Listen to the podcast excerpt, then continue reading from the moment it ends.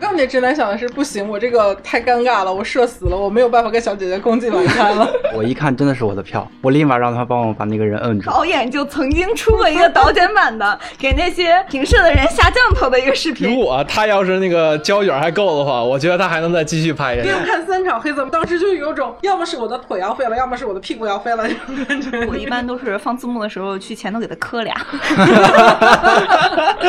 为什么别人的北影节都能看见帅哥美女，而我的电影节只有转场跟吃饭这件事情？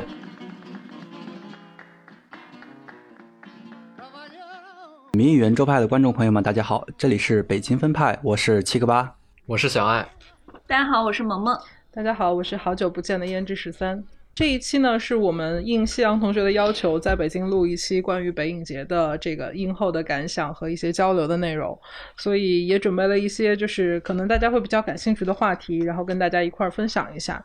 第一个问题就是关于本届北影节呢，我们就各自看的，这应该是各自的第几届北影节，然后一共看了多少场？先从七个八同学开始吧。这个的话应该是我的第二届，这届的话我是。从头参与到尾尾的，从十九号一直看到了二十九号，看了大概二十部吧，最多的话一天是五部，转了四个电影院。感觉北影节有什么变化吗？没有太大的变化，因为今年算是我参与度全程比较高的一届。去年的话，我是因为出差嘛，就是只看了一两部，所以说没感觉到太大的变化。OK，这算是我第一次正式参加电影节这种活动，一共看了得有。二十场左右的电影吧，从开幕的第二天十七号，然后一直跟着看到了最后一天三十号。萌萌呢？也是我第二届，然后这届是看了有十一部，不是很多，因为就是打工人、打工魂，然后有很多就是排片就是在上班的时间，所以就没办法参与到。变化的话，我觉得最大的变化，我我感受最深的变化就是真的是贵了呢。然后那比较起来，我是看的这应该算是第六届北影节了吧？从第五届开始看，今年第十一届，今年看了三十八场，也不是我看的最多的一次。对，最多的一次可能看了就是大概得有四十多场。就感觉北影节的变化就是，首先片子多了，就是片。片单里面的那个纳入的片子多了，然后新片的比例增加了，然后再加上就是影院也越来越多了，不像以前集中于极极少数的几个影院。现在今年就刚才也聊到说，甚至还有就是天津的，然后包括滨海、天津、滨滨海的这样的场地。接着想聊就是，那咱们看了就各自都看了这么多场，就本届你最喜欢的或者说最有印象的呃是什么？呃，然后还有哪一部片子是让你最有意外之喜的？就一开始你可能没有那么。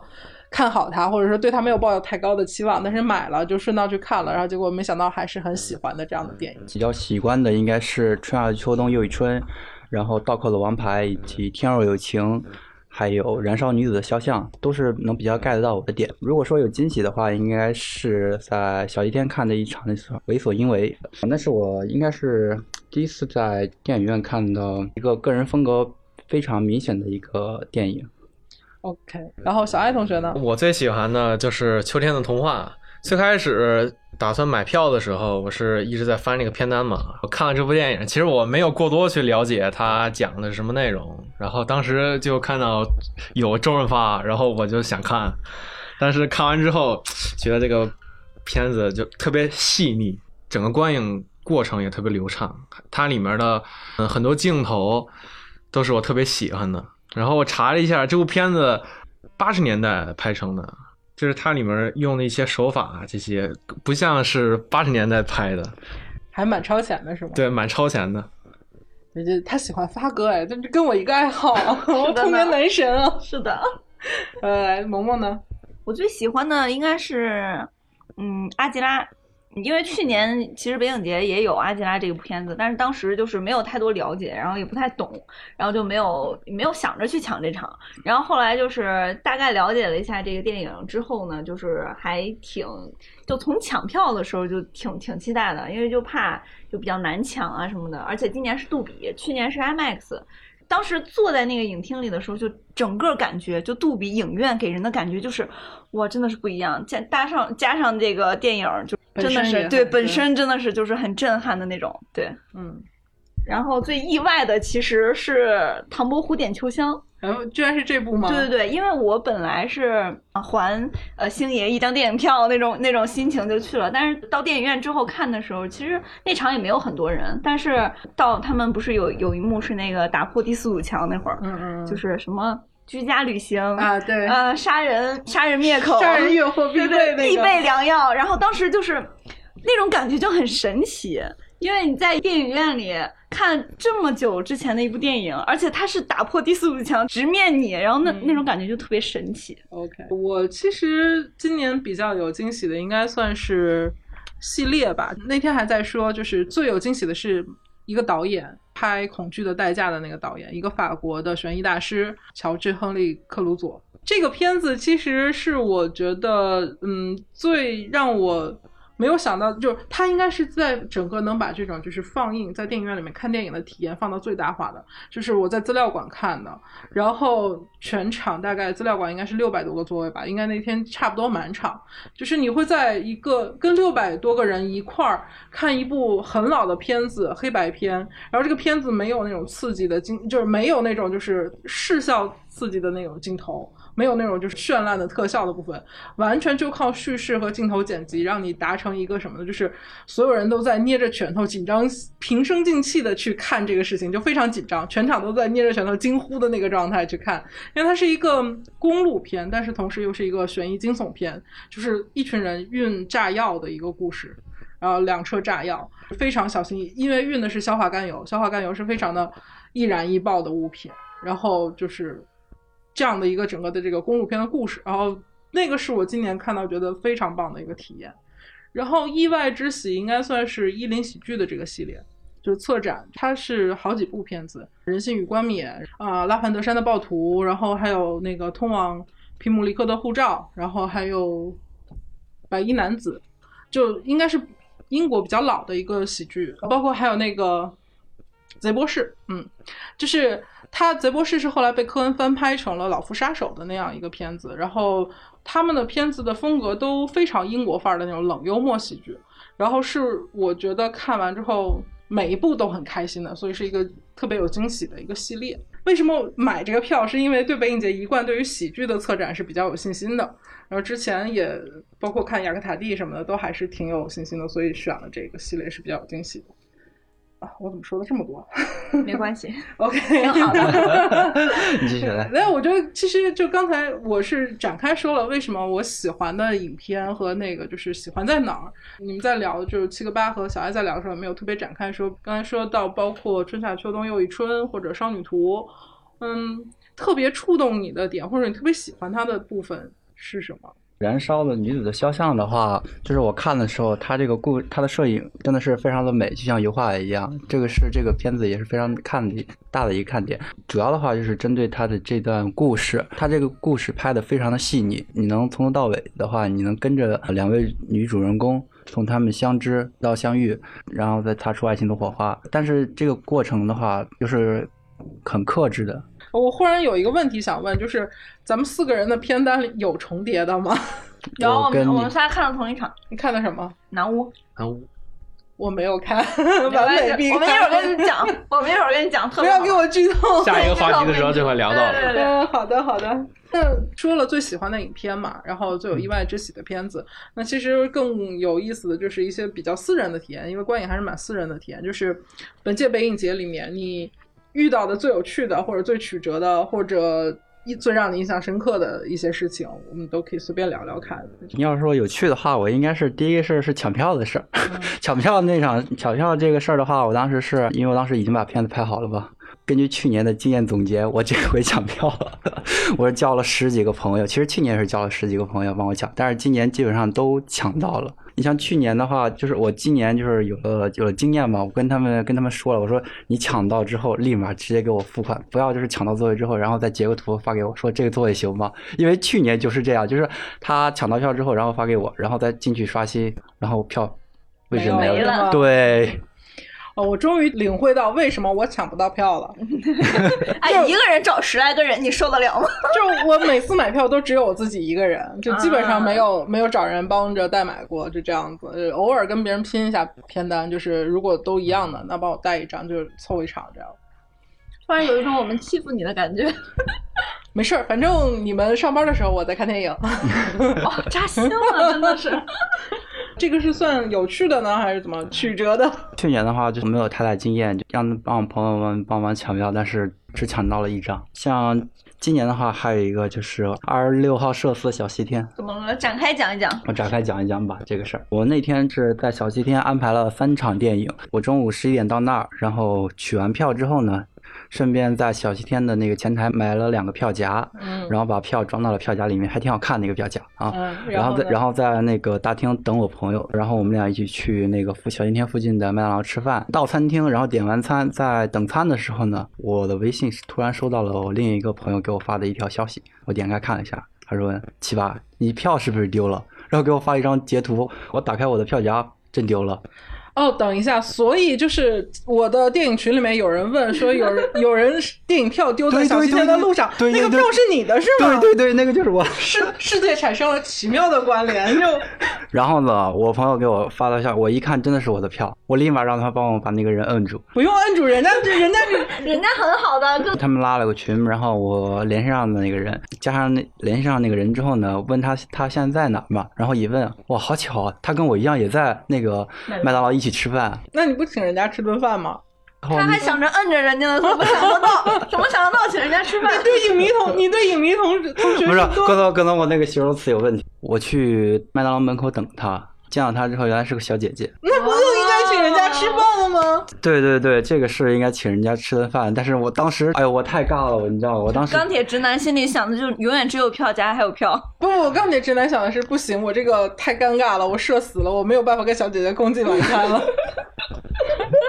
就是面子和形象远比妹子重要。大于一切。对，反正当时就是特别自己特别尴尬，就是拿了票之后，当时从我的右口袋里掏出了一个小月饼，然后送给了人家，就是作为感谢。然后当时晚上又跟他又道谢了一遍吧。拿到票之后呢，被我在百老汇。电影六群的朋友认出来了我，这件事就被他们传开了，在百老汇六群的那几个朋友就私信来嘲讽我，你知道吗？哎，真是 丢票这件事儿，我觉得不值得嘲讽，这是正常嘛？谁还没有丢过啥东西？这丢了票之后，小姐姐给你把票找到了，你居然没有趁机请小姐姐吃个饭，你的加个微信啊，吃个饭啊当，这个北影节过得，嗯，嗯有有遗憾，有遗憾。因为我的看电影群里面就有人，包括豆瓣里面那个北影节的那个小组里面就就是哪场是谁场哪场丢的是吗不是哪场哪场，然后哪个帅哥我还蛮想认识你的哦那个联系方式，然后。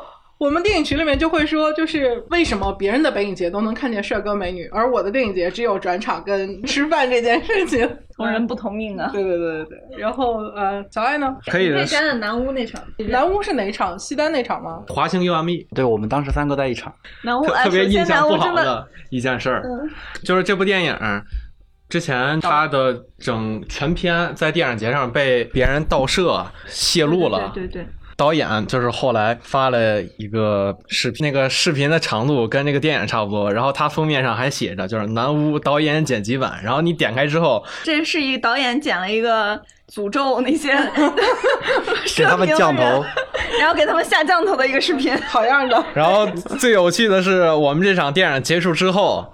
一堆人举起手机，就能看到那个闪光灯咔咔咔咔搁那响。你拍就算了，你还开闪光灯，不是你们那场这么对观影氛围差吗？人特别多，对那场都是人基本上满了。对不是，那他们是拍片尾的字幕还是拍就画面？就正常还好像是南屋？那个那两个字吧，还是？嗯，哦，那那就是已经结束了是吧？其实是在其实都有，因为前面正在正在前面刚看电影开始的时候候也有对，刚开始的时候有，然后电影中间的时候，我们前面那几排还有玩手机的，然后亮度还挺大的，然后就就影响。最震撼的就是结尾，啊，结尾结尾咔咔咔，不要剧透，不要剧透，我还没有看。我还没有看举起来，不是举起来，咔咔咔，好多人举起来。就关键，其实你拍吧，然后也很多，也见过很多。主要是这这部片子就很特殊，因为他的导演就曾经出过一个导剪版的，给那些评社的人下降头的一个视频，然后完了大家都大家都不知道是吗？对对，应该在影片开始之前先放一个这个下降头这个剪辑视频给大家看。OK，那萌萌呢？嗯，印象还比较深的是，我中间看了一场金敏，嗯，嗯，然后是在中间影院，然后中间看的妄想代理人还呃是不不不，金敏的那个造梦机器？对，造梦机器不是首映嘛？嗯然后我一直都还挺喜欢金敏的，然后就还挺想去看的，抢到了一张就是中间影院的票，然后去看。结果我是两场赶场，然后中间影院到去看《头号玩家》是在 CBD 万达，嗯就本来是时间刚刚好的，嗯然后他那个映前讲了一大段儿，就影片就所有东西结束就往后再延了一下，而且那天又下雨，地方也不是交通不是很方便，只能坐公交车，然后倒那个地铁，坐公交车又堵车，下雨加堵车，然后加上我真的后来又迟到了五分钟，然后当时就整个人要炸了，很烦，再加上这个片子呢，就可能没有达到我的预期，嗯整个人就很暴躁，嗯当时我就不行了，你知道吗？就逮着人就要发脾气了。后来进到那个电影院之后看电影，坐在那儿的时候，一开始就气喘吁吁，然后就还加上那个生气的那个那个感觉，然后后来沉浸下来之后，就看完，哇，真的气消了，嗯，就是嗯，美妙，电影是真的好呢，观影体验非常不错，然后就是各种，因为那场 IMAX 嘛，加上我之前没有看过《头号玩家》，震撼，然后完了，整个我就很喜欢，一切烟消云散，就那种感觉，OK。电影抚平了我的伤痛。哎，你说这个，其实我刚才想问，就七个八不说一天看了五场，转了四个影院是吗？哦，对，那是我第一天，也就是十九号那天是我最折腾的一天，你知道吗？我我是住那住南边嘛，西西红门那边，然后我早上我是七点半醒，然后是八点出的门，十点赶到影博第一场。坐坐了将近两个小时的地铁，看完之后，然后立马就是转到那个立泽桥，立泽桥大概的位置来，就是我也比较路痴哦在那个北京西站那块儿，啊，哦对，然后看了第二场阿基拉，然后看完之后又转到了英皇，你等一下，等于说你从北京的就应该算是南四环外了，然后跑到了影博，影博应该在北边儿。东北边儿，东北边儿。对东北五环了。五环了是吧？对对对。然后你再从东边儿、东北边儿跑到西西南边吧，丽泽应该在西南边了吧？哦，大大对角跑到了 西南边儿，累死了吧？其实其实那天还好，你知道吗？那天因为看完之后，我是给转场留转场还有休息留出了比较充足的时间。我从尹博跑到立泽桥之后，我吃完饭我就找了个那个按摩椅，在那上面躺了半个小时。太累了。对对对，确实很累。对，然后从立泽桥天街那块儿看完，去了英皇啊、然后又在那儿睡了一会儿，点了杯咖啡，哦，真的续了命，续了好大一会儿。之后就又跑到小雨天了，那个时候已经是晚上十一点半了，看完《春夏秋冬又一春》啊，到晚夜场的那个。。对，然后到晚上已经是一点半结束，到家都两两点了，那我想问你，第二天第一场是几点的？还是第二天上班？十三点的。啊，对，还那天可以。对，那天还好，但是真的到了第三天，就是中秋节那天，真的熬不住了。如果连续这样的话，真的是还挺累的。嗯对，这个时候我就想，就是说一个观影状态，就是看电影可以就是把每天排的很满，但是真的不要连续性的这样，太这样的话太累。缺乏锻炼。想想我们这看了三十多场呢，三十多场还教你做人，就真的就是可能已经习惯了，就是因为北影节现在的排片儿跟以前不一样，以前我们真的能排的从就资料馆小西天儿。早上十点一直到晚上，那时候还没有开午夜场，最后一场应该是八点四十五的，就是连着一天看五场，在那儿都不动，看完出来，然后带着可能三明治吃完，然后再进去检票进场，就就这么循环，一天看五场。就一直在小西天吗？那个时候小西天排片比较密集，而且好抢票，相对来说人也没有那么多，就会比较容易买到票。后来就应该是从一九年开始吧，印象里可能可能还要往前，就是排片就很分散了，你很难在一个影院把你所有想看的片子都看上，嗯，就开始出现了跑场这件事儿。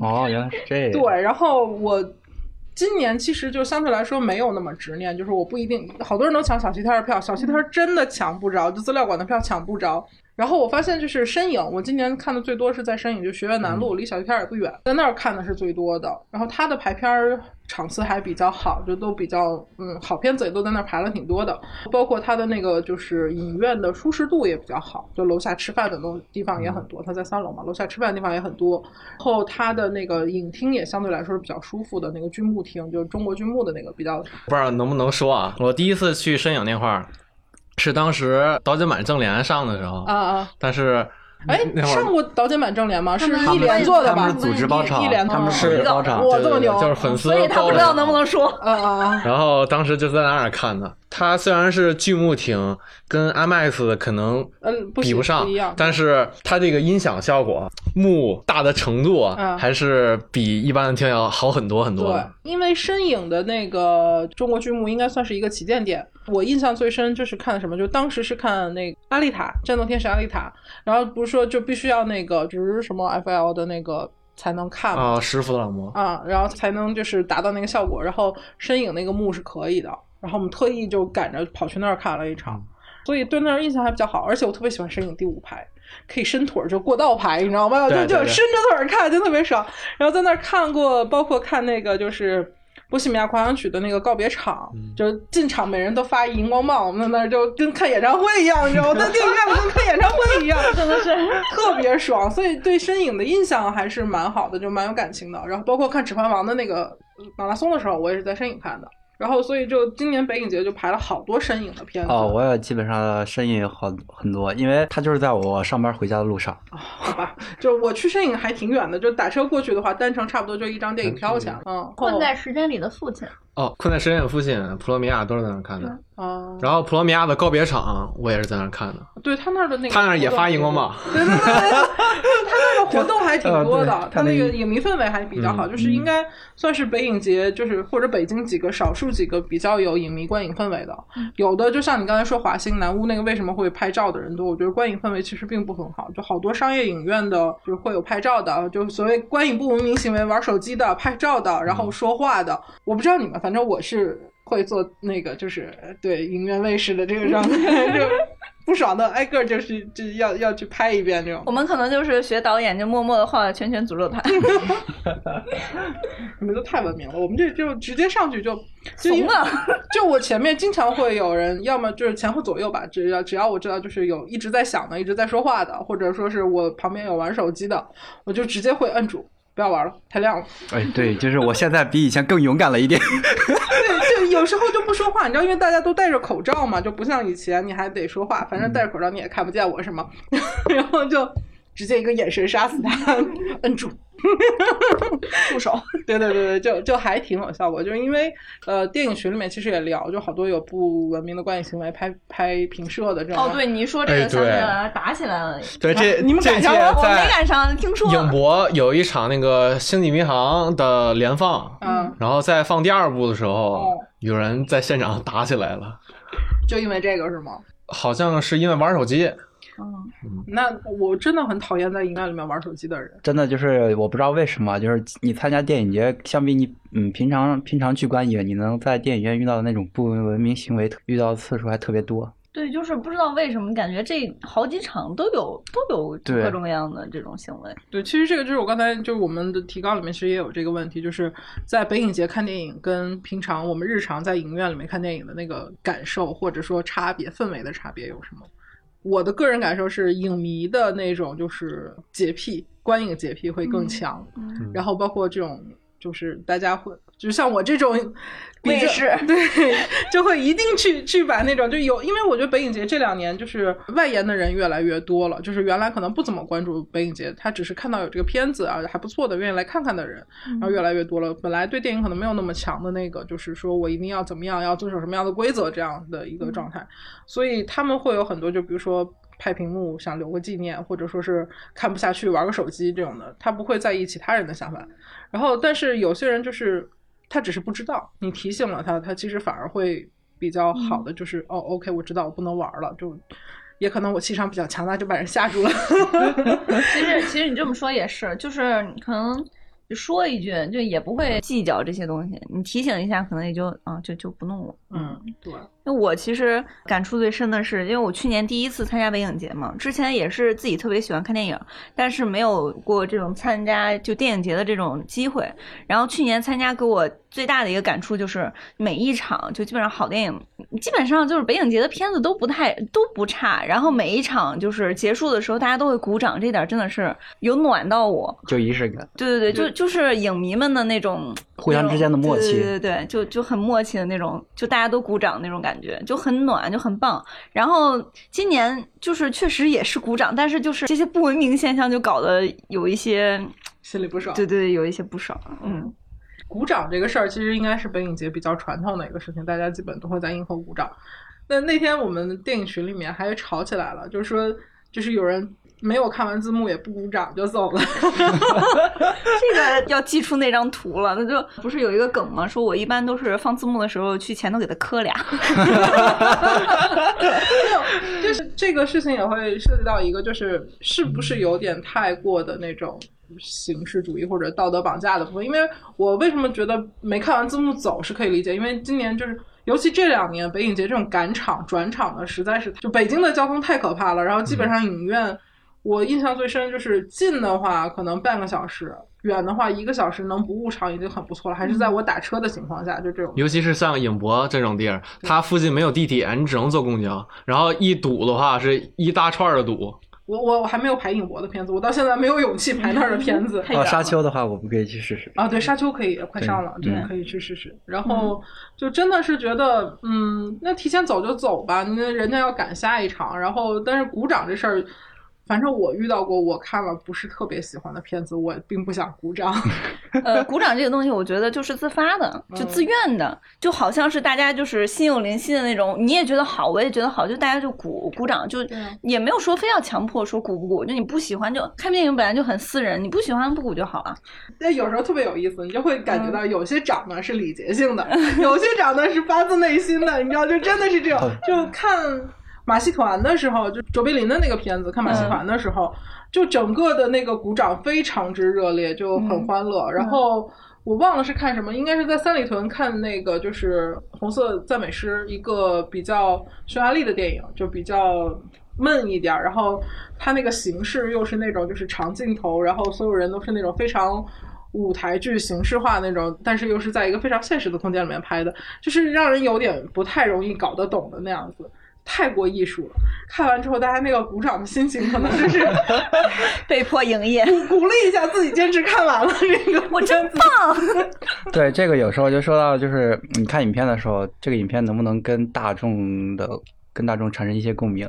如果说它的某影片中的某个点都引起了大家的一起的共鸣的话，这肯定是全场鼓掌的。就像我们之前就看之前那个院线片，呃，《时空玩家》，我们看到那个彩蛋的时候，全场都笑了，一起鼓掌。嗯，我还没看。哎，对，《时空玩家》不要剧透。咱是看的那个影迷场吧？对，影迷场。啊，我还没有看，我还没有看。哎，我是一个不看热门片的人，没关系。那你们看的这些场次里面，就是感觉大家鼓掌最发自内心的场次，你们有印象？头号玩家啊，然后还有哦，对，头号玩家旁边那姑娘简直了，要蹦起来了，就就是就是特别喜欢，能感受到她的热爱。但是我就是你太热爱了，就是我 忍不住我就摁住你了那种感觉。我我旁边有个哥们儿，他的那个影片那个题目。显出来的时候，他手都举着要鼓，然后看周围没人鼓，又放下了，有点可爱。就除了这种比较偏大众商业一点的片子，有没有哪些？就是我的话，那场应该是《刀客王牌》在小西天那场，哇天哪！那场那场我也在，那场我也在。天哪，那场真的是。当男主倒下那一瞬间，哇！你能感觉到那个故事结束？天哪！就是你，你顿时能够理解我有多爱比利·怀尔德。对，我我特别太爱他了。嗯，就真的是一个特别棒的片子。你们两个看过那个没有？强烈安利，就是有时间一定要把比利·怀德的那个片子都刷一遍，就因为非常之有趣。它不是那种沉闷的片子。比利·怀德的文本很好，都很有趣，然后节奏又很好，而且比较有黑色气质，就是有一定的批判性。我超级爱他，应该是。之前一六年的北影节的时候，把他的那个呃《热情如火》《桃色公寓》哦日落大道》都看了，大荧幕刷他简直太享受了，太享受。你看他的电影，你坐在电影院，你不用去想什么镜头调度啊，然后表演这些什么的，你只需要去享受他那个故事就行。而且他是一个非常擅长，就是他的台词都很好，就台词的那个文本的愉悦度也非常好，就是金句频出的那个状态。对哇，他有好多电影我都打上标记了。哦，我超 级爱看。然后刚才说到，我之前说到那个，因为你刚才提到《控方证人》嘛，今年还有一部 4K 修复的叫《恶魔》那个片子，是恶魔还是恐惧的代价？其实是可以跟《控方证人》齐名的哦，应该是恶魔，因为有片尾的提示，就不要透露那个故事的那个剧情。《控方证人》结尾也有，就不要透露故事的剧情。就是所以一定要有机会就是看一下，非常棒，非常棒。呃，我们看那个阮玲玉还有那个嗯胭脂扣的时候，是在那个英家 Cinity 那个厅嗯看的。然后当时我们刚坐下的时候，就发现有好多老人，就可能老两口一块儿，嗯嗯然后就好多老年人就去看，就是 4K 修复的那个阮玲玉嘛。就是因为我是第二次看了二刷，我当时只沉浸在曼玉美丽的那个，哎呀，太美了。沉浸在曼玉的美丽之中无法自拔，感觉就那么多老人，然后也一块儿就是在一块儿看这种这种比较老的这种片子，就觉得就感觉特别好。嗯，对，我觉得就是北影节，其实老片放映的时候，那种怀旧氛围也挺动人的。对尤其是呃，其实你刚才小爱说到那个秋天的童话的时候，我还挺意外的，就是比较早嘛，然后也不算是一个太热门的片子，然后我没有想到说北影节这么一堆片子里面，你看了二十多场里面，你可能最喜欢的居然是这一部，还挺意外的。对，我当时刚出场的时候，他就跟我说说那个镜头语言，然后好多调度就不像是嗯。嗯八十年代的能做出来的那种感觉。张张婉婷还是挺棒的，主要我是去看发哥跟红姑的，红姑太美了，我的妈呀！真的是好美。四 K 修复，放大的快乐，放大的美丽。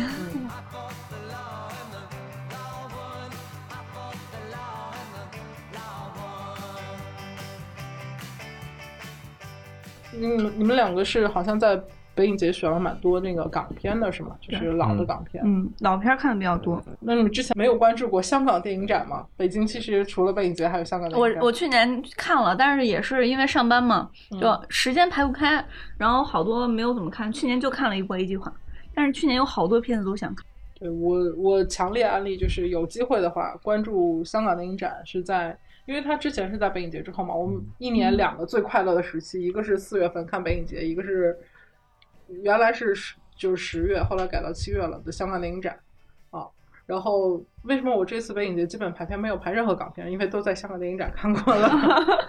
哦，是在百老汇那边吗？对，在百老汇看。哦，有印象。对，今年呢，办过了已经，没呢，今年没没办，因为今年、对这个都顺势往后延了是吗？有很多原因，包括这种局势原因，啊然后包括这种就是因为邀约不太好邀约这个人，因为去年我想去年的时候看香港电影展都是那种连线，都是连线观，就是跟嘉宾去聊天的了，就不是到现场。以往我在百老汇见过徐安华，见过关锦鹏，然后翁维权，就包括提问什么的，就是那些香港，包括许冠文同同场，就看他儿子拍的那个就是海报师的那个电影，就是那个氛围也还蛮不一样的。哦，啊，现在也是因为疫情嘛，对，因为这个肯定是实现不了了，我觉得。今年这届的话，我在英皇看的那个，我看的唯一一个港片就是《天若有情》，你居然抢到了那个 烧死他！哦，真的就是你看完那场，我就是他有一种特别纯粹的港片的感觉，我觉得就是你放到现在是完全没有的，它特别纯粹。我必须我必须得说一句，女主太漂亮了，天若有情女主不是吴倩莲吗？对，好好看的。啊，对，吴倩莲确实挺美。那时候她她，你会发现那时候港片的那个女主们的美的各有各的风格，嗯不是千篇一律的。我觉得真的很动人。啊，你这么说，我真的可以细数一下，今年看了好多港片，我甚至看了那个《新天龙八部》那个天山童姥那个，哇，我的巩俐、林青霞、张敏，哇，真的，是不是？是不是有一种嗯？哎呀，我就是要啥自行车呀，还就是 对，他们有说那是在英皇看的吗？对英皇，他们说英皇的那个，就当时说因为画质没有特别好的修复，所以看起来其实还蛮糊的。对，其实看起来那个确实是，嗯，而且难尽它的对那个声音修复的也不太有一点呲的慌，还没有字幕，就是有时候人物说话的声音和他背景那个音效会被盖过去，你你听不清楚人物在说什么。哦，那确实有点麻烦。所以我只能说，就是有这些美丽的姑娘们要啥自行车？看脸就够了，对看脸就够了，真的是，嗯。除了说了自己最喜欢的一部，那其他的，嗯，看到觉得比较有比较喜欢的或者感有感触的，那就是《小手回环》啊这个电影，其实我前年就已经看过了，嗯当时就是在电脑上看的嘛。嗯呃，然后这次在影院看，就发现它有好多，比如说呃音效的设计，就是专门是在影院里面你才能感受得到的。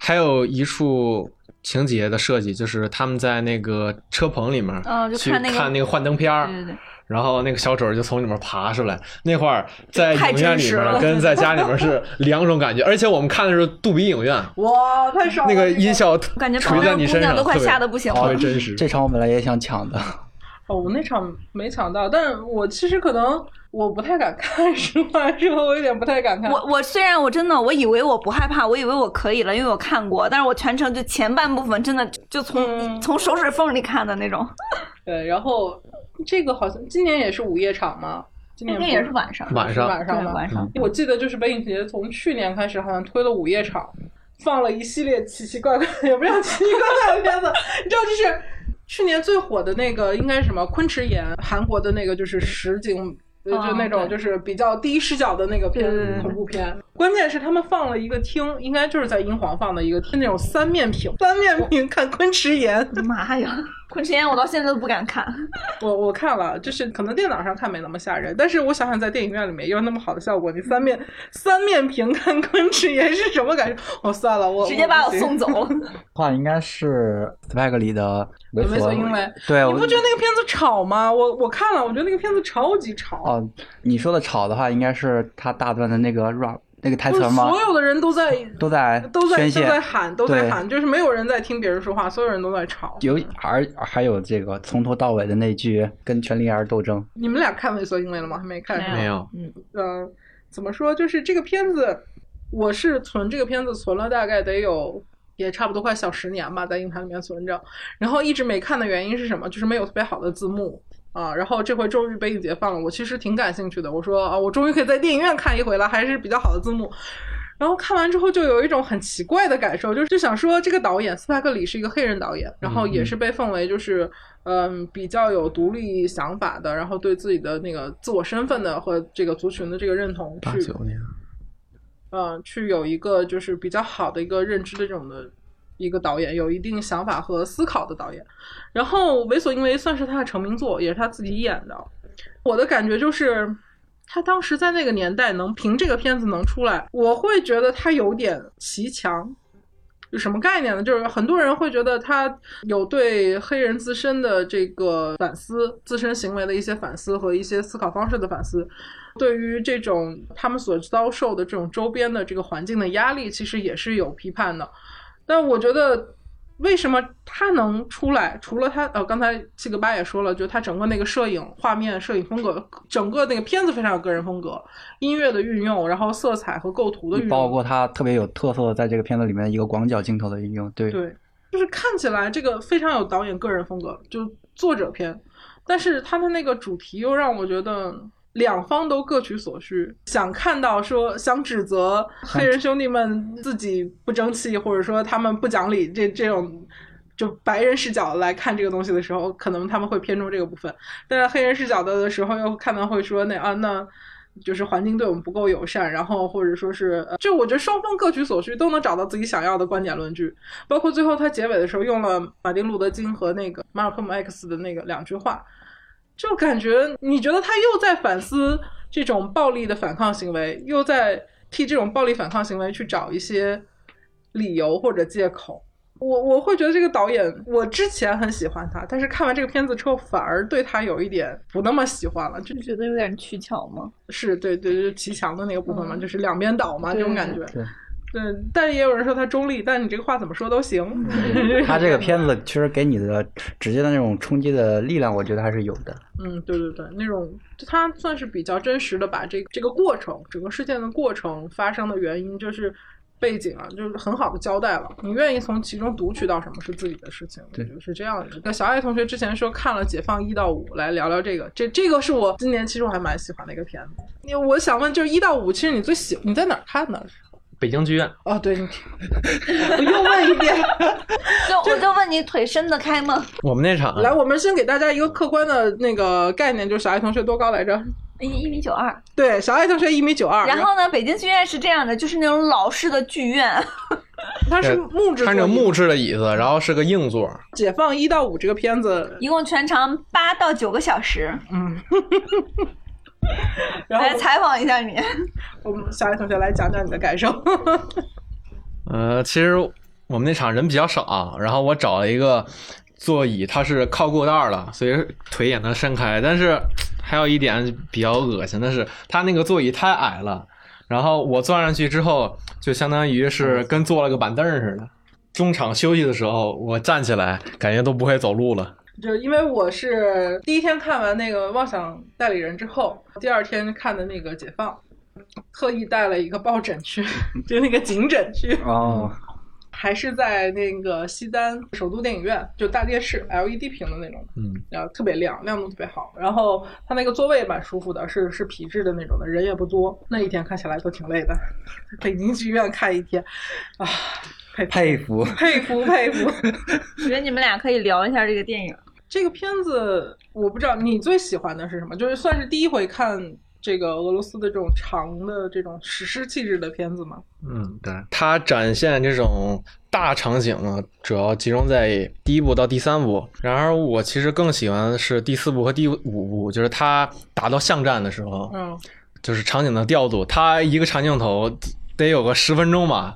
如果他要是那个胶卷还够的话，我觉得他还能再继续拍下去。对我我深有同感，我觉得他那个镜头剪完全是因为那个胶卷长度不够了。对，而且就是我特别喜欢第四部，就是他们拍到那个就在一个战争场面里面，然后从坦克里面望出去动物园的那一段。啊，哦，那一段加上滤镜，就感觉我之前其实怎么说，就觉得它就是个战争片儿。其实一嗯开始没没有做功课的时候，没有特别看，但是因为去年看了《战争与和平》，也是特别长，四部在电影院看，然后今年就特别。就是对俄罗斯片子很有好感，然后呃不对，对苏联影片很有好感，就特意去买了这个。看的时候，顶多也觉得它前面，尤其第一部《坦克大战》，哦，那个时候我看的，它就是个战争片啊，就是那种真的坦克开上去拍电影了，你知道，就是而且你第一回在大荧幕上可以看到，就是以往你那个特效做出来的。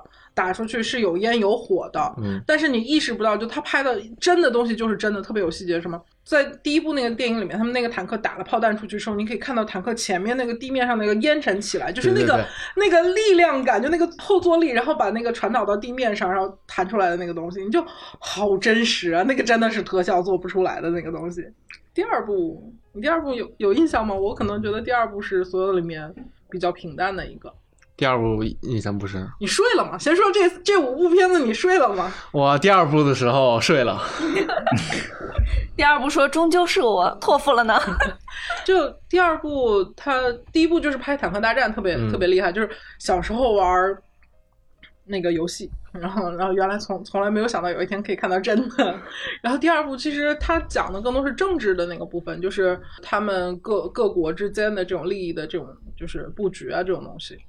然后我第二部特别喜欢的是什么？就是第二部有两个金句，就是一个是那个他们抓捕那个墨索里尼的时候，呃，墨索里尼 其实是秘密抓捕嘛，嗯然后墨索里里尼被抓的时候，吐槽了一句说：“这是意大利总参谋部开战以来最成功的一次战役。”就是官方吐槽最为致命。当时在电影院里面，这句话简直就全场都笑疯了。就然后还有一部就还有一句就是那个应该是在前线。一个一个是谁去视察前线的时候，然后看到那个士兵们在吃东西，然后问他吃的是什么，就是那个美国人的那个是美国人吧？对，美国人的那个就是一些战备物资的那罐头啊什么的，然后就他说什么啊，在吃什么，在吃第二第三战场还是第二战场？然后说为什么第二战场，然后是美国人那个东西，前面不记得，就记得就是最后参加打仗的人，最后加入打仗的人，事后叫的最大声，真的就是老阴阳师了，你知道吗？就各种阴阳怪气美国，这是第二部看的最欢乐的两个点，就是我觉得真的是挺开心。以前觉得你就是个战争片儿，可能以为就是看看场面或者是特别严肃的那种那种东西，就没。俄罗斯拍的战争片还是有那种就是人文的东西在里面，包括好多小的细节、幽默的部分，我觉得拍的都特别好。就然后后面包括你刚才说的那个三四五的这个地方挺不一样，看完是今年我自己感受最深的。哎，对我有个问题，就是它里面，比如说拍文戏场景的时候，它那会儿是黑白的，是因为是后来修复修复成彩色，还是因为当时拍的周期太长，然后经历了一个我看到的那个就是一个解说是刻意把跟斯大林这种就是他们呃史实比较史实相关一点的片子拍成黑白的那个部分，就是想让它保持一种历史的那种真实感。啊啊，然后就感觉像是一个历史影像似的。对对对对，想保持那个部分，然后你看他那个人演绎的出来都是彩色的部分，就更效果。然后还有一些场景，就是它从黑白到彩色那个转换也都特别好。就比如说在战场上面，刚开始它是一个就是历史的一个影像，然后它随着镜头的向左摇，嗯然后又变成就是它实拍的那种场景，然后它那个颜色过渡逐渐变成彩色。哦，我我这块儿可能睡着了吗？可能没有那么强的体感，就是没没有太注意到这个事情。但确实，就黑白影像跟彩色影像之间的，就是我觉得用的是挺好的，用的是挺好的那个部分。就是拍黑白影像的时候，你就特别有那种看老的那种片子，然后这些人，就包括他那个人物形象也非常相似度极高，你就会有一种嗯，半先生真的，对对对对，就就是给你一这种历史的厚重感。呃，倒没有厚重感，就是你你会觉得蛮真实的那种感觉啊。然后彩色的时候，它的那就是一些趣味性的东西还挺挺多的，就就还觉得挺好的。嗯，说到黑白电影，突然想到一件事情，那还挺好玩的。那场《大独裁者》是在那个也是一个剧场，然后是在二楼。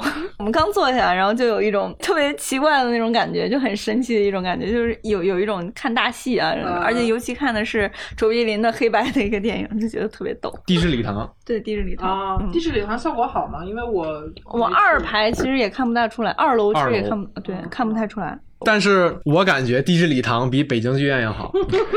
为啥呀？就因为你坐了八个小时是吗？他那个北京北京剧院，因为它上面有个舞台嘛，你这个椅子在下面，它是一个下沉式的，你需要仰着看仰着一点看那个屏幕。也就是说，在你视线里面，嗯，会出现那个舞台的台阶儿，它会挡住你。然后还有前排的座椅，因为它不是像电影院那样起伏的，它都是平行的。啊然后那个椅子也会出现在你视线当中，你但是你需要仰着。你你地质领航在一一层看了吗？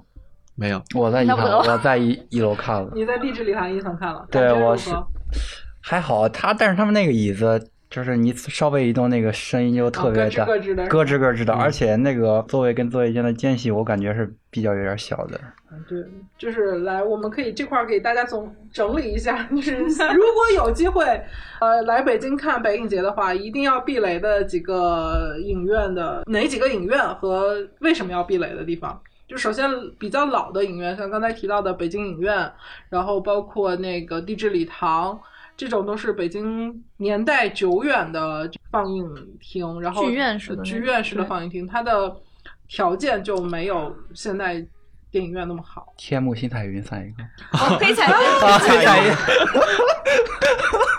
是这样，呃，你你们今天都在黑彩云排了，不呸，在新彩云排了，赶不过去了。你们今天都在新彩云排了几我场？们有意避开了它。对我也没有排，你们都没排，都没有。来，作为一个新彩云看过片子的人，我是想是怎么说，替他挽尊一下。就新彩云，其实它的最大问题不是亮度。就是也不是说不是亮度吧，它比一般的影院可能相对来说亮度要暗一点，但也没有那么差。所以我在星彩云看的几场都是那个雅克德米的，就是法国的一个导演，然后拍那个《色宝雨伞》的那个导演，他的片子都是色彩比较绚丽的，然后比较鲜艳的那种的感觉，所以你看的时候其实没有那么强的感受说它不好。但是，等会儿我看一下我在星彩云除了雅克德米还排了一张谁排了一场谁的，就是看的很累。黑白片的那个对比度很好，嗯，那个比较高的时候看的也可以，然后四比三的那个比例屏也可以，因为新彩云的幕大嘛。但是他们有说看看什么看红珠还是看什么，就是完全不行，就是它那个会有虚影，就是它那个屏幕边角上会有一些虚影，然后不是很好。它是那是跟屏幕有关系，还是说跟摄影机那个放映机有关系？呃，应该是跟它的那个片源的适配度有关。因为就是像剧目厅这种，它没有专门的，比如像 IMAX 这样，呃的放映机，然后它又放在这么大一个银幕上面，就是它没有经过处理，直接等比例缩放在这个银幕上，就会看起来特别糊。对，我在新彩云看的第一场应该是《摩登时代》。就周贝林的那个，按说应该还可以，但是我会觉得还挺暗的，就是没有在资料馆看起来那个亮度那么高。那是第一场我看完对他印象不好的。咱俩那次去是看一个院线片的吧？看的是小厅，他那个小厅也暗呢。小厅更不行，小厅更不行，小厅更不行，真的还不如大厅。就一个厅比一个厅还要暗。对对，他那还不如家里那投影仪呢。对，大厅还行，大厅可能还好一点。我其实对新彩云还是挺有感情的，就是第一次我说看北影节那个《异形》一到四的时候，就是在新彩云看的。那会儿那么暗吗？那会儿还行。他是什么时候？开始放映的，应该跟北影节合作，应该也就是异异形那一年开始合作，但它放映从什么时候我忘了，我不知道哈。但是当时看异形的时候特别爽的原因就是它的过道足够宽，我坐在第四排可以伸着腿儿，就是那种半躺着看，而且四场连看也很累，就是我们同时买了那一排大概四张票。另外三个小伙伴看到第三场就都跑了，只只有你坚持了下来。对，只有我点了个外卖坚持了下来。在电影院里面吃外卖也是很奇葩的一件事情。然后的话，就是如果不选远的中间剧场，哇，no no，那剧场就是我差点发飙的那个剧场。我去过一次，我之后我再也不想去了，太的太远了，感觉比北比博物馆还远。中间剧场，呃，我之前也。偶尔会去，就是原来在西边上班的时候就拍过中间剧场的片子。我看的印象最深的是看《党同伐异》，刚好一百年的那个片子，离他一百年的时候看的那个片子。他的电影厅还可以，就是座位比较舒服，然后荧幕也还 OK 的，那个时候还可以。后续去看，有一年呃，夕阳同学那年来，我们去看那个黑泽明，他是在。剧院厅不是在电影厅，在剧院厅看的。剧院厅就跟北京剧院和地质礼堂那种感觉一样，就木椅子，间隔又很窄，然后连看三场黑色，当时就有种要么是我的腿要废了，要么是我的屁股要废了这种感觉。剧场的这种真的是，你看一场还行，你连着看真的是太累了，特别的不友好，特别的不友好。后来我为什么对中间彻底拉黑，就是因为我喜欢看新现场的那个，就是高清戏剧放映，特意收了票跑去中间看呃《变身怪医》。那天算了，就不要黑人家，也不是黑，反正他那天就是又换了场地，然后那个换的场地那个效果也有问题，就是因为漏水，楼上装修漏水，然后一直有一个声那个喇叭不响，就一边声道不响。然后最后就看得我非常之生气，因为跑那么老远，然后去看，这都不是票钱的事儿，你知道吗？虽然他最最后给退了，但是他都不是票钱的事儿，耗费了时间、心情、精力，然后去了，结果嗯，什么鬼？然后北影节刚才说了不推荐的影院，不推荐的影院就是北京剧院，然后地质礼堂、新彩云适当避雷，还有中建影院太远，对，也慎重考虑。还有哪儿？影博吗？影博其实挺好的，放映条件是非常之好的，但是而且它还比一般的影院要便宜。对，然后唯一的劣势就是远和交通不便。对，那边太远，你坐完地铁，你要倒公交，你不倒公交的话，还得打车，大概二十多块钱才能到那。建议如果要是去影博看的话，最好多选几部连能连着看的影片，看一天那种的，对。因为它那个 G T 屏真的是太棒了，嗯，影博的屏幕应该是现在北京最好的一个，对，它是北京最大的 IMAX，也是唯一的第一代激光 IMAX。它那屏多大呀？搜一下数据，然后来接着说，其实比较推荐的几个影院吧，你们各自有推荐的影院？英皇啊，英皇英英皇、小西天，然后博纳大郊亭，然后还有白老北影节没有排博纳大郊亭的吗？他的他估计是只在说这个电影院。啊，嗯英皇是真的除了贵没有别的毛病。来，呃，对影影博的银幕尺寸是三十点一七乘十五点五零七，你就说面积面积面积有多大？就是你反正这个数据没有你这个数据没有参考性，就是让大家有一个直观概念，应该算是北京最大的一块 IMAX。对对对对，最大的。然后七个八刚才想说是哪个影院？比较推荐的话，就是我们之前刚才有提过的 MOBA，猫吗？对然后我我觉得你说的这两个都是抢不到票的影院。因为太火了我们。看阿基拉的时候，那个万象影城也还行，丽泽天桥、天地丽泽天街那个，那个也挺冷门的，我还真没去过。嗯，还行。它它是杜比影厅嘛，那个效果还是很还是很好的。北京现在有杜比影厅的，除了慈云寺要来，然后北京最好的杜比影院就是丰台万达，对，我们那天去看了一下它那个，是杜比影院，我是想说，请回到北影节话题。北影节没有拍那边的片子，就他没有跟北影节合作呀。嗯就合作了的只有慈云寺要来，然后还有那，就是我去看那个一江春水的那那个地方，就是和生汇，和生汇的那个环映，环映是杜比影院。嗯还有刚才说的是深影深影国际深影，深影不是杜比影院，有深影的话，你万象深影不是杜比影院。呃深影的话也是一个比较不错的不是，咱咱在梳理杜比影院呢。啊，杜比 万象影城丽泽天街。对，万象影城是一个杜比影院，嗯然后因为北影节好像每年都会有专门的，就是杜比的这种片源和排片。嗯今年其实我特别想看《身在高地》的，因为抢不到票。不是抢不到票，是我本来排了这个片子之后，忽然发现它不是音乐剧的那个官官方摄录的那个版本，而是一个新拍的翻拍版本。嗯，啥意思？那不是你想看的那个版本。就是对，就是《身在高地》这个这个，先说这个音乐剧哈，原本是那个就是林漫威拍汉密尔呃做汉密尔顿的那个，这个有点冷门哈，音乐剧比较冷门，就是美国这两年最热门的一个音乐剧叫《汉密尔顿》嗯啊，然后我们之前在《明影圆桌派》其实也放过，做线上放映的时候我放过啊，然后我也做过那个就是全场的解说。这个制作者他之前的处女作叫《身在高地》，然后我就特别想看这个这个版本，然后没有想到。不是那个版本。不是我想看这个版本啊啊，虽然有他参与制作，但这个片子完全是新拍的，拍成了一个电影版，我就很生气的把它取消了。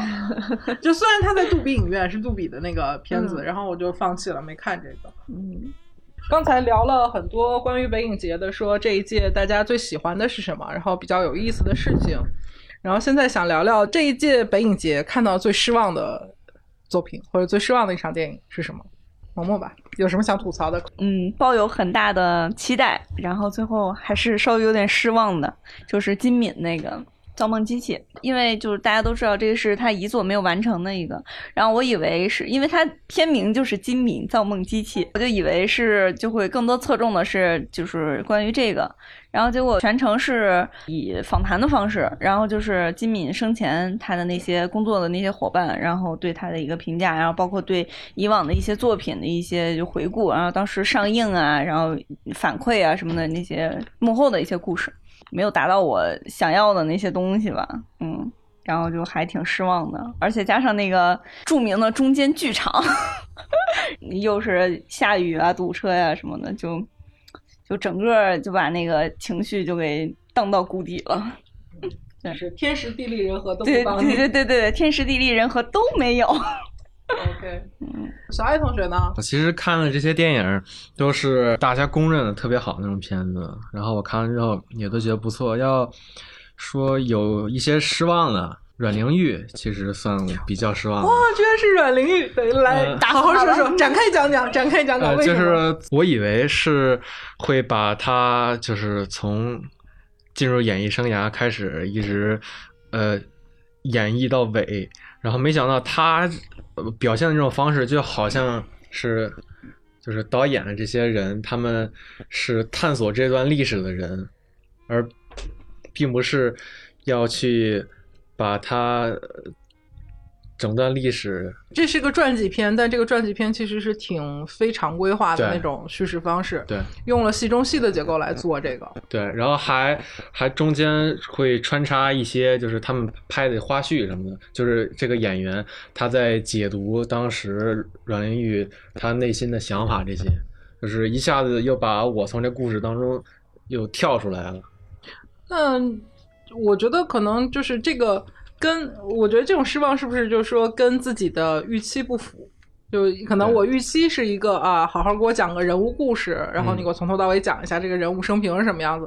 但他采用了这样一个就是戏中戏的形式，或者说就完全这种跳出的一个部分，然后来打断你对这个人物的一个就感情投注更多的部分，而是一个相对来说有距离感，然后比较客观的去去看待这个人物的一些转变，一些或者说跳跃性的去去展示了这些东西。嗯，然后里而且我我印象特别深，它里面有加到那个就是老的那个片子，特别早的那个原始片子是什么样子的？有一些没有原片的，它就是呃先拍出一段，然后再把它放出来。啊，对，就感觉就是这些人，这个戏的特别有意思的地方，就是一群人就拍一群人在拍阮玲玉的传记片的这样的一个套盒儿，就这种感觉。感觉有点像纪录片儿。啊，对，它有点这个部分在里面。其实想要真实感嘛，就没有太多那种奇行的那个部分，因为阮玲玉本身的生平还是比较。呃，有各种各样的故事可以讲的，或者可以去发散的，但他刻意选了这样一个视角来来讲这个故事。我觉得回头有机会可以再重新看看吧，要不然我觉得，就虽然各有偏好，但这个片子不会偏差这么大。呃，这这是个人就是个人喜好，对对，私人体验，私人体验啊。那我就很喜欢阮玲玉，你们俩打一架吧。嗯，放大版的张曼玉真漂亮。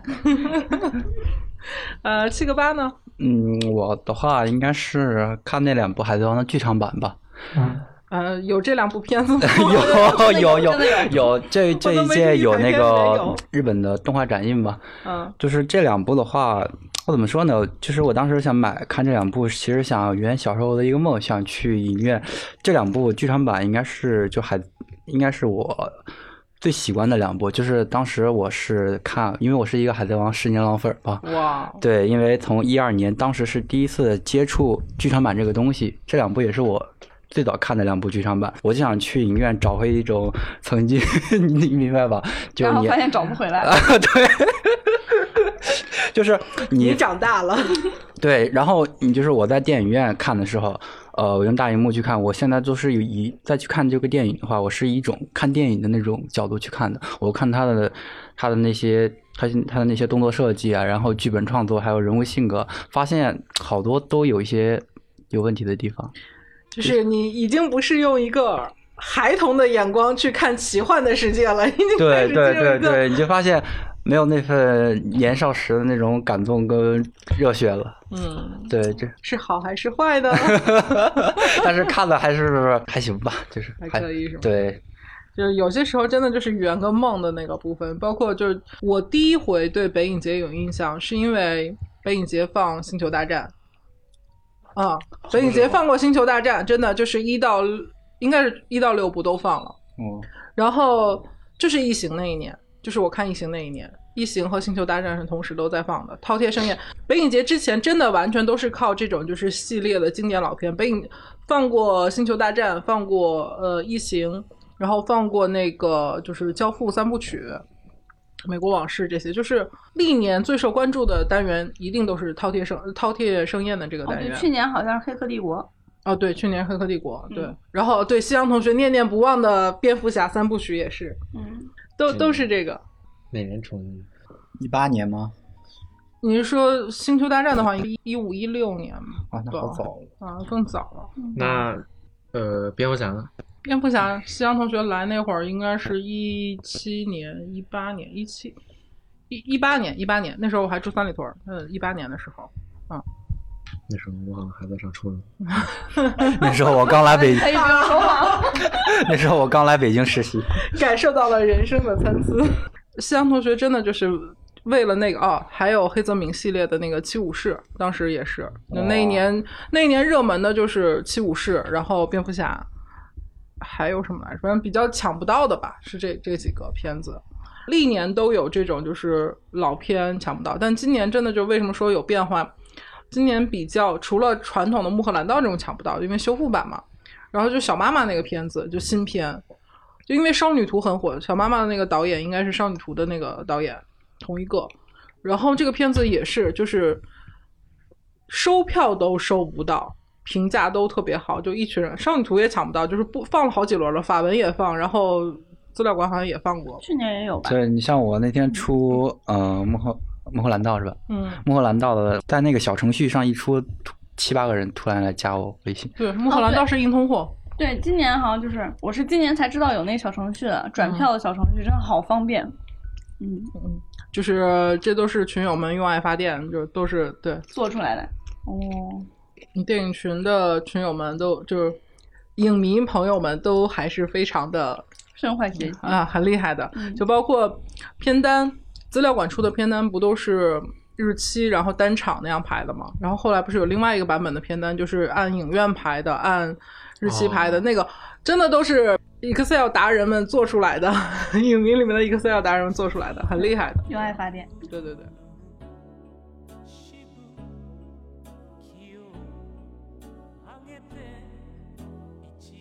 呃，聊我的失望之作，对我的失望之作，我想想，就比较冷门，就也是大家可能就是在我我的那个电影群里面，就是资料馆的电影群里面聊的比较多的，就是《红色赞美诗》，一个匈牙利的电影。然后导演导演很有名，杨索那个导演很有名，但是而且他以长镜头长镜头的运动调度也是非常出色的，但是那个片子表现的形式就实在是不太好消化，就大家看完的反馈都是我看不懂，但是我大受震撼。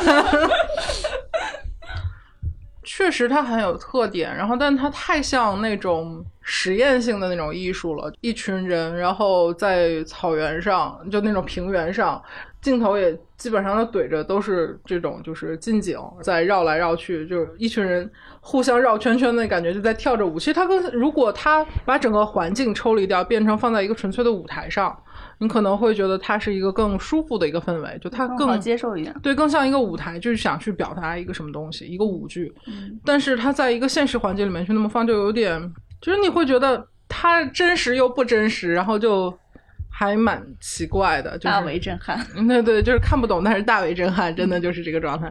然后匈牙利的电影真的挺凶的，它完全不符合你常规的那种观影的体验和风格，但是你看到的时候，你会很受。很受挑战，真的很受挑战。原来还可以这么拍电影，算开了眼界了吧？失望在于就是真的不太容易看下去，真的会睡。我我在特别喜欢就是三里屯那个美嘉的第一排，好多人去去电影院，我的习惯是坐前三排啊，我会坐比较靠前的位置。然后每家那个屏幕跟座位离得比较远，坐在第一排正中间看的时候特别爽，就是也是那种能伸腿儿，然后躺着，躺着看啊，特别爽。然后去年看在美家看的最爽就是那个《战争与和平》，早上九点去，晚上六点多出来，看一天比上班还积极。那也就是嗯，躺着看比较爽的一个体验，就是如果而且周围吃的也方便，然后嗯，交通相对来说方便。如果不转场的话，三里屯美家是一个特别好的地方，转场就特别可怕，因为打不到车，堵车，然后经常可能就是。你离的它大概可能就有几百米，但是你就过不去，而且你从三里屯出来，你去那个地铁站也比较远。离地铁站不太方便。对，常规堵车。嗯，前面给大家分享了就是影院的攻略，说要避雷那几家。推荐的。对，然后现在现在来着重说说关于北影节的几个就是个人体验里面给的一些攻略参考吧。如果大家想要来看北影节的话，会给一些什么建议？想看的电影，然后哪一场、哪个日期，然后在哪儿，然后包括转场之后就怎么交通比较方便，时间来得及，然后首先安排这个东西，然后就是真的找战友很重要，多找点人，然后大家一起抢票，OK，真的特别难抢。我的话就是比较推荐大家，呃，就是你的排片是已知的嘛，就是说它排片出来之后，它的排片是已知的。你一定要的话，就是建议大家，如果说想要看片的话，就是尽量可以选择在一个就是在一个电影院或者在两个相邻的电影院比较近的，这样的话你自己转场的话也是比较方便。然后关于美食这块的话，打开大众点评，对，就是打开大众大众点评，其实你一搜的话，周围的美食基本上就都能出来。嗯，我我觉得是这样，就是顺着七个八说的这个，就是转场比较方便的电影院，其实会分一些就是区域上的一个团块，就比较方便，围绕着小西天比较方便的是资料馆、新彩云和身影，还有华星这四个算是比较近的。哎，对，还有那个保利天安门店，保利天安门店也挺近的。但不是你，呃，保利天安门跟英皇还有长安街上那一条线吧，长安街上那一条线，保利，然后往西去是英皇，然后再往西就是万达，我也是个路痴，往西是往西是吗？就是。呃，是这样，就保利那个在前门，但他那儿其实最大的问题是，呃，打车不方便。地铁还行，地铁挺方便。地铁还行，还算方便，但是也得稍微走一点嘛，啊，然后但打车很不方便，然后公交车也还行，然后所以如果顺着长安街一路赶赶的话，就是从保利天安门在前门一直往西去，就是英皇到建国门那个位置，建国门日坛那个位置，然后再往西就是直着顺着往西就是万万达万达 CBD，啊，啊，然后往西南一点儿就双井，双井 UME 就三环嘛，嗯，万达去三环的双井 UME 也很方便。然后再往下就是和生汇，呃，九龙山那儿了，就双井和生汇，这是一个折线，嗯，这是一个折线，就是如果看选万达为中心点的话，就是往那两个场赶也方，往英皇保利去也方便，往就是双井跟和生汇也方便，就大概是这样一个路线。比较成中间团块的就是三里屯美嘉，还有就是，MOBA 呃卢米埃芳草地卢米埃，这个就是差不多骑小车或者步行走快一点也能到的。呃，今年好像还加了那个世贸天阶的那个，啊，反正离着卢米埃就路对面，过马路就是。但今年它是排片儿排的不好，排的都是什么红色主题的片子。嗯，对，然后还有三里屯往东直门那个方向去就是 MoMA，就是百老汇电影中心。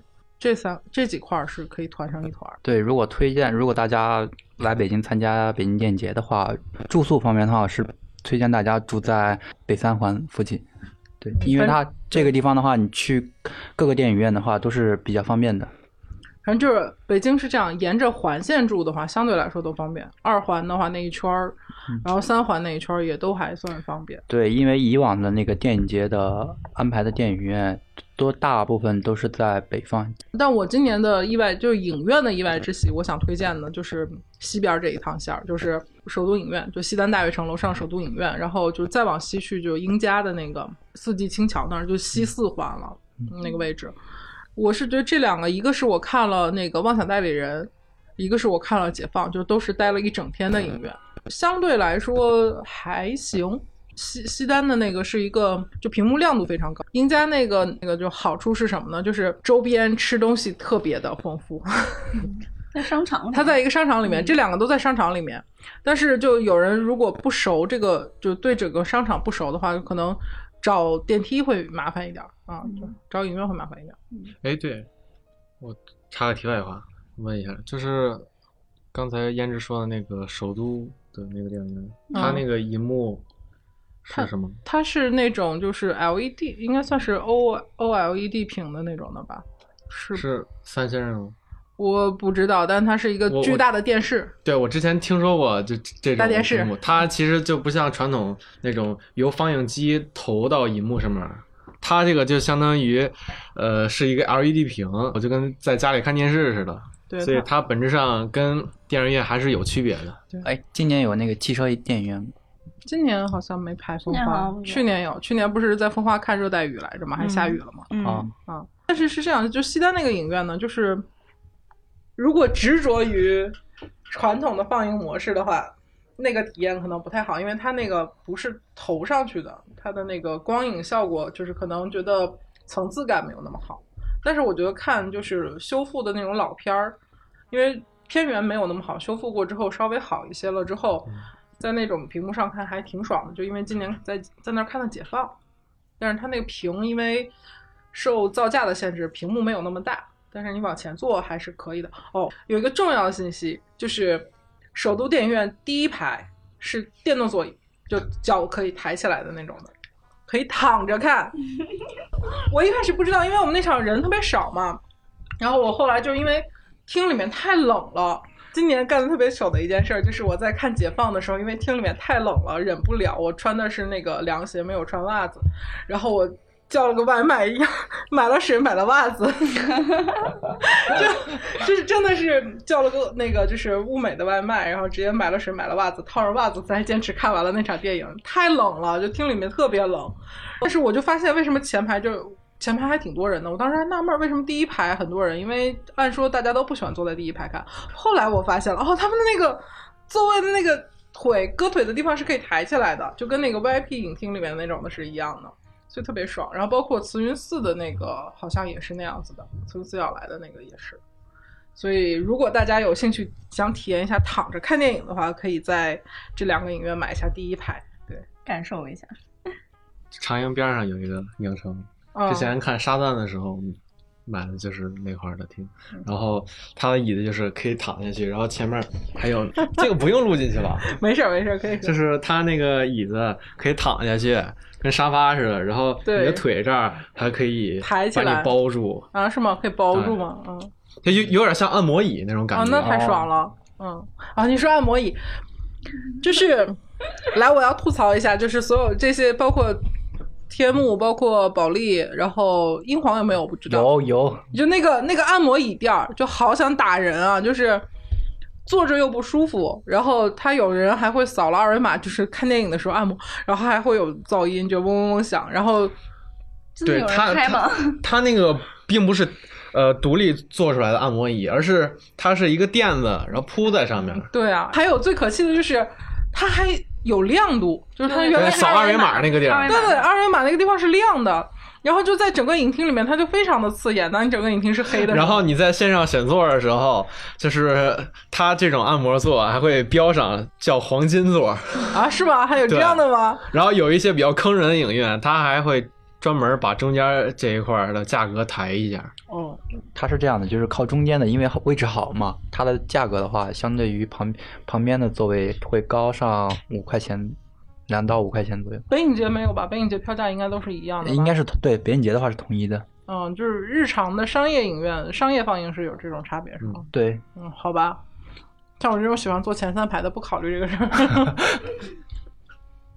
我想补充一点，就是不建议大家为了看经典老片而四处转场，因为北京的交通状况真的很差，赶上晚高峰或者赶上刮风下雨，一塌糊涂，真的很可怕。所以建议大家就是尽量在一个电影院，然后哪怕选一些新片来看，因为新片也会有惊喜，就是开拓一下自己的眼界，让自己有机会多接触一些平时自己不太有机会看到或者不会主动去看的电影啊、这样子反而会有一些意外的收获。哦，关于这块的话，我想问一下几位，你们对北影节的话的北影节的主计算单元是怎么看的？主竞赛单元啊，对，没有看呀？哎，我听说删减了那个，就今年还挺哦，坠雪少女。对炒啊炒的还对挺热闹的。哎，他这么一说，我其实就想看看那电影了。真的就是我平常对的话，我平常对北京电影节这种，就是它的主竞赛单元真的不是比较关注，因为都感觉没什么可看的。嗯，但是能看出来，就是明显的想要提升自己电影节影响力的这样一个思路，就是他真的是把这个规模办起来了，然后包括把这个选片邀片的这个部分也做起来了。以往真的还挺没存在感的，至少今年的天坛奖的这个部分，你会知道啊，有这些片名儿，然后知道这些还是有一定存在感的了。以往真的原来是都不宣传这个是吗？宣传它没人在意啊，哦你，的开幕式、闭幕式也有嗯，就没有人在意这个事儿，就不太，而且哦，北影节今年最大的变化是什么？海报好看了，但是票根难看了呀，难受不难受？就不要说票根了，哦，就是来吐槽。现在进入吐槽环节，北影节今年最最失败的是什么？票票根 根贾国龙功夫菜。哦，对对，每一他场那个音效做的，哎呦，每一场的前面都是，他是在影片里头是吧？就是这不是他那个是片头的一个单独的贴片对对，广告，贴片广告，然后你有一天你去小西天，你突然发现小西天在开头放广告，不是，就是是这样。作为一个相对是广告从业者的人的角度来说，他选西贝选的这个时间节点都是特别好的。嗯，就不管是他那个票根上面有优惠券也好，还是他考虑说在影片前面做一个关于食品的美食类的这种餐厅的一个广告，因为赶场肯定都会饿，然后食物本身也是会刺激到那个 会让人印象深刻的东西，做好了绝对是一个很牛逼的案例。但是他失败在于就是啊，就是我只能吐槽什么叫做甲方的审美崩坏，就是这个部分。表现美食的方式有那么多，你为什么一定要用一个非常让人觉得有点不适的那种，就是食物吞咽和咀嚼的声音来表达这种美食？就是，就从小家里没有教过你吃饭不能吧唧嘴吗？你 就，就听起来会让人觉得很不舒服。然后，每一场都有。嗯，有的影院没有，深影没有，深影是直接到点儿直接就看。哦，这还挺好的。啊、就就特别开心，偶尔会放，就差差不多看个五六场，里面有一场会放。嗯，还有一个全损画质、全损音质的一个广告，哪个？就是周边啊，就是就是那个周边的广告，北影节有周哦边的那个、哦哦，那个。对对对，周边的那个广告。每次那个广告出来的时候都吓我一跳。对，但今年真的广告这个，就是大家一致恶评的都是贾国龙功夫赛，我觉得这是啊太过失败的一个广告案例，太过太过浮夸了。不浮夸这些都不说，就是从广告投放的角度来说，你这个品牌真的就是明明应该可以，你做对了所有的事情，只做错了一件事情，然后收到的效果就是完全是反的，就是特别糟糕的一个效果。现在就是大家的反馈就是，我不想吃，我也不想买，看见都反胃，太可怕了听。见这几个字就难受。唉，大家今年对北影节的海报、主视觉海报怎么看？感觉还可以吗？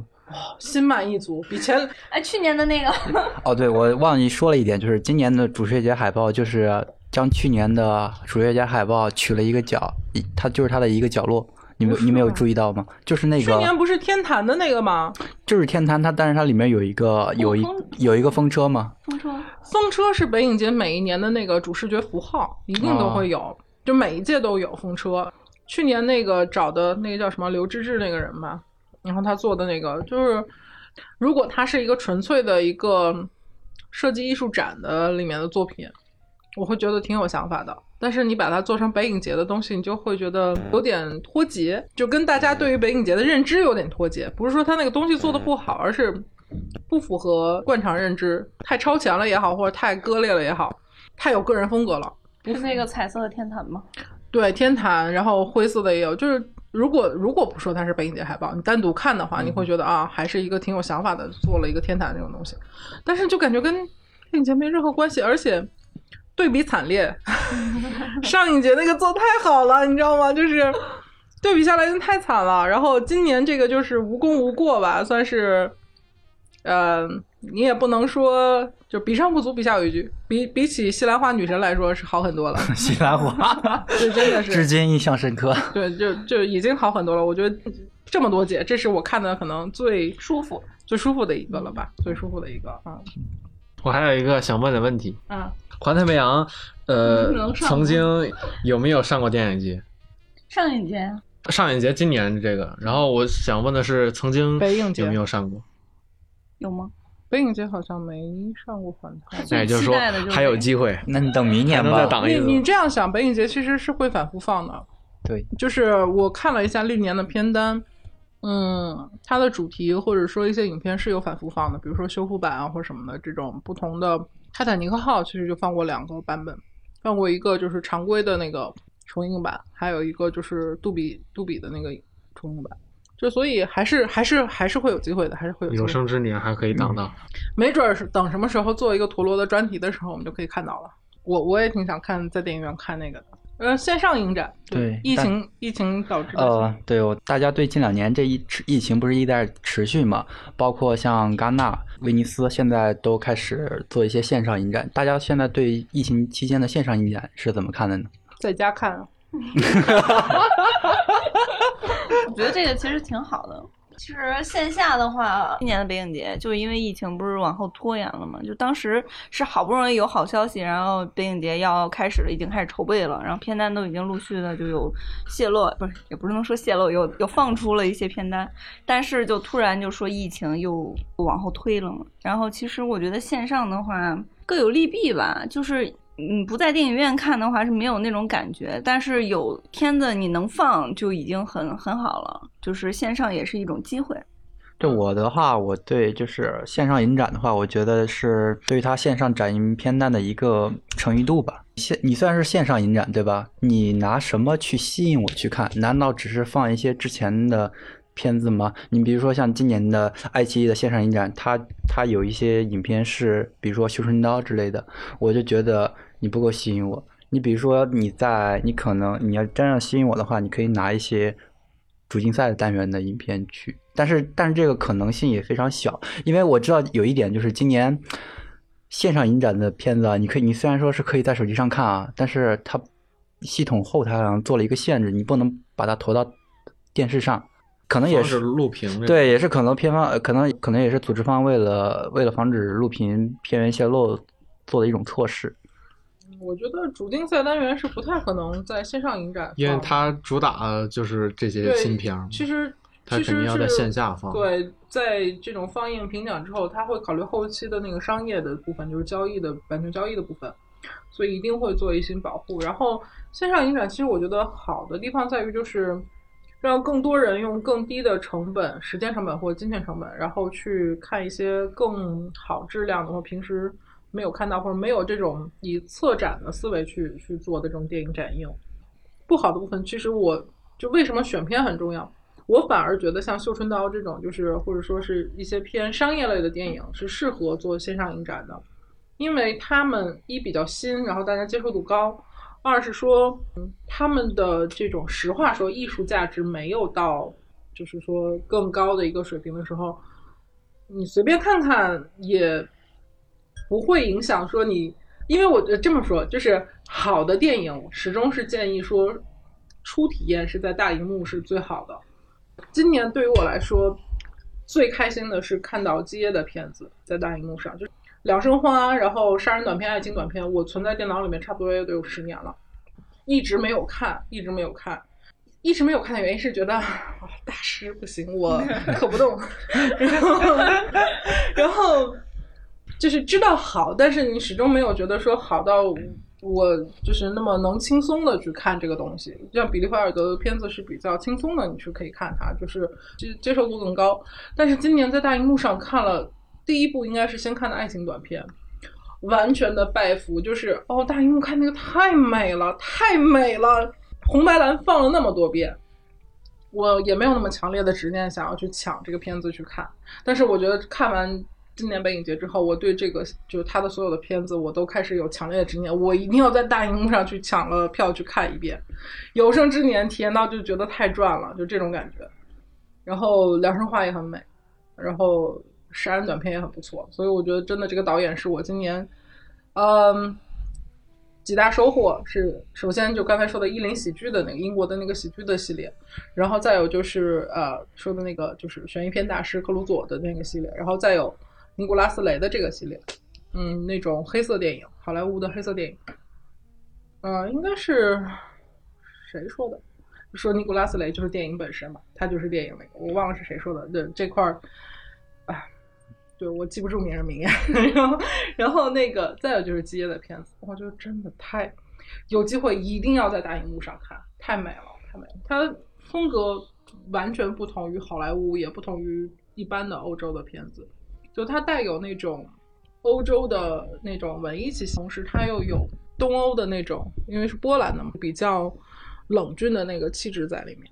然后，所以而且它的滤镜用的很特别，就真的非常值得在大荧幕上看。如果你在手机上看，可能体会不到它那种美感。嗯，特别棒，戳到了，戳到了那个点。然后呃，对，今年还有一部片子特别有意思是。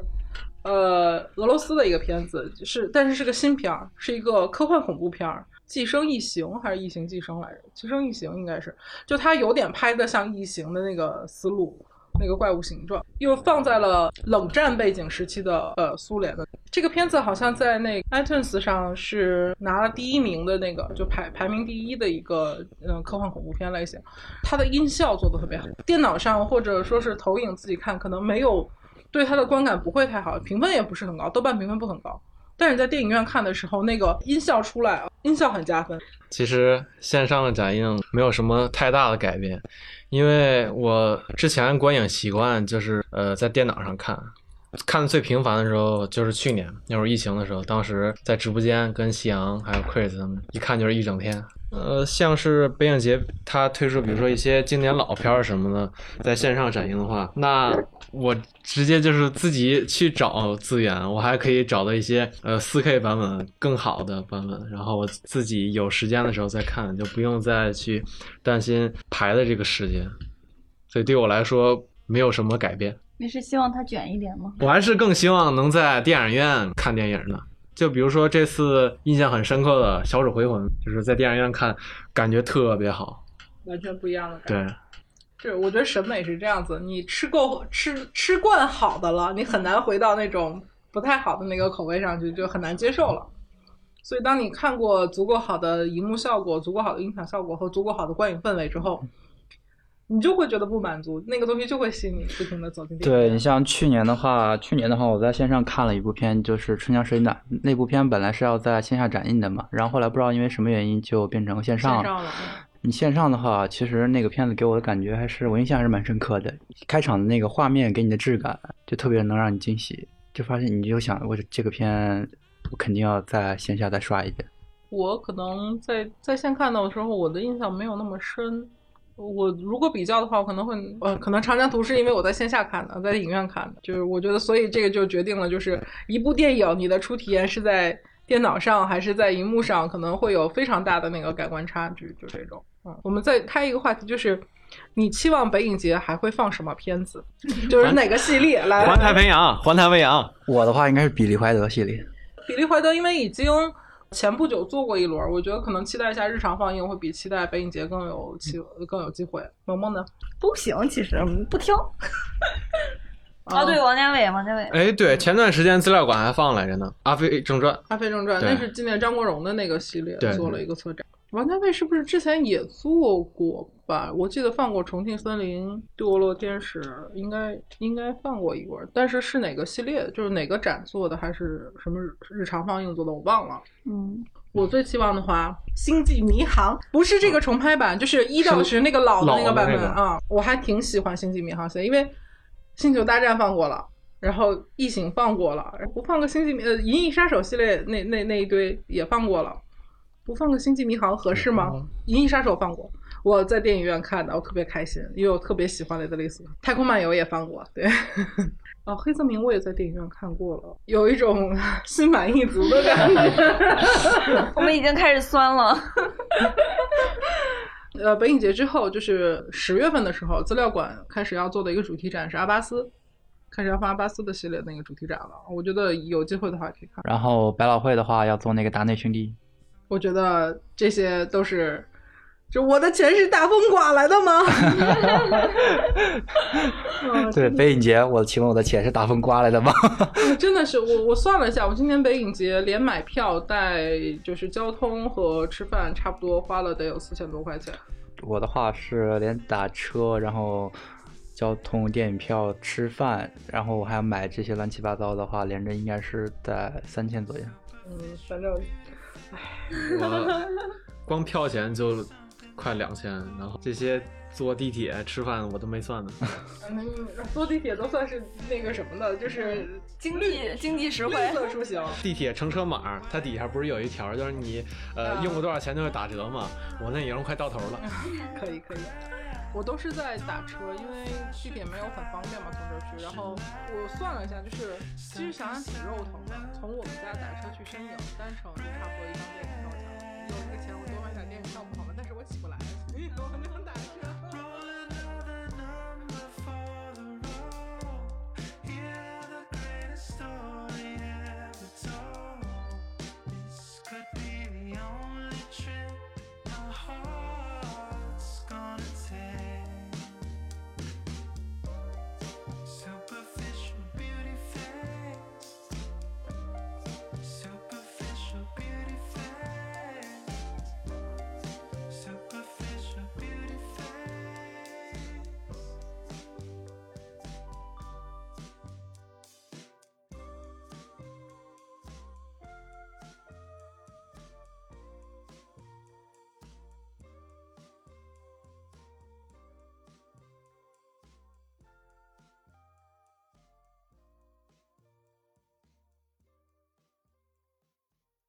夕阳同学，剩下的事情就交给你，加油啊！我们尽力了。